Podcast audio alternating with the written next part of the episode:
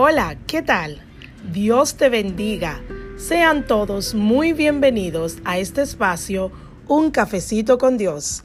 En el día de hoy y después de disfrutar una rica taza de café, quiero compartir con todos ustedes un poderoso tema que ha sido de edificación para mi vida Hoy quiero hablarles a aquellas personas que han puesto una petición delante de Dios, pero que ha pasado un largo tiempo y todavía no han recibido respuesta.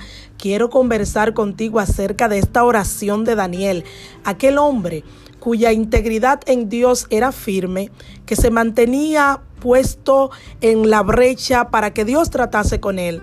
Daniel, al ver que había pasado el tiempo y la respuesta no había sido dada, dice la Biblia que él puso su rostro en tierra, se fue a la orilla del río Idequel y allí comenzó a orar. Y fueron largas las horas que oraba, porque la respuesta no llegaba de parte del cielo.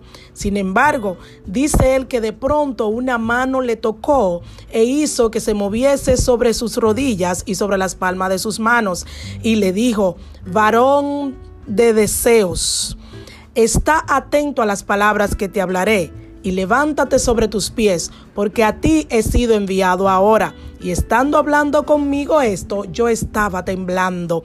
Y dijo, Daniel, no temas, porque desde el primer día que diste tu corazón a entender y a afligirte en la presencia de tu Dios, fueron oídas tus palabras, y a causa de tus palabras, yo soy venido aquí. Mas el príncipe del reino de Persia se puso contra mí 21 días y he aquí Miguel, uno de los principales príncipes, vino para ayudarme y quedé aquí con los reyes de Persia. Bendito sea el nombre del Señor. Muchas veces le hemos pedido algo a Dios y no entendemos por qué Dios no nos responde. A veces entendemos como que Dios se olvidó de nosotros, como si el Dios de amor y de misericordia nos hubiese rechazado. Pero aquí podemos ver que al igual que a Daniel, posiblemente a ti te esté pasando lo mismo. Un principado de tu ciudad, un principado del entorno donde vive ha estado haciendo oposición a esas palabras, a esas rogativas que tú has hecho delante de Dios. Pero quiero decirte la gran noticia que le llegó a Daniel. Daniel, no temas, porque tu oración fue escuchada desde el primer día. El detalle está que hay oposición. Por tanto, quiero invitarte en esta mañana a que te levantes en contra del principado que está operando en tu ciudad, en contra del principado que está operando en tu familia en tu trabajo, en tu entorno, y que puedas levantarte y fortalecer tus rodillas y no seguir más cabizbajo, sufriendo, di que porque Dios no te responde.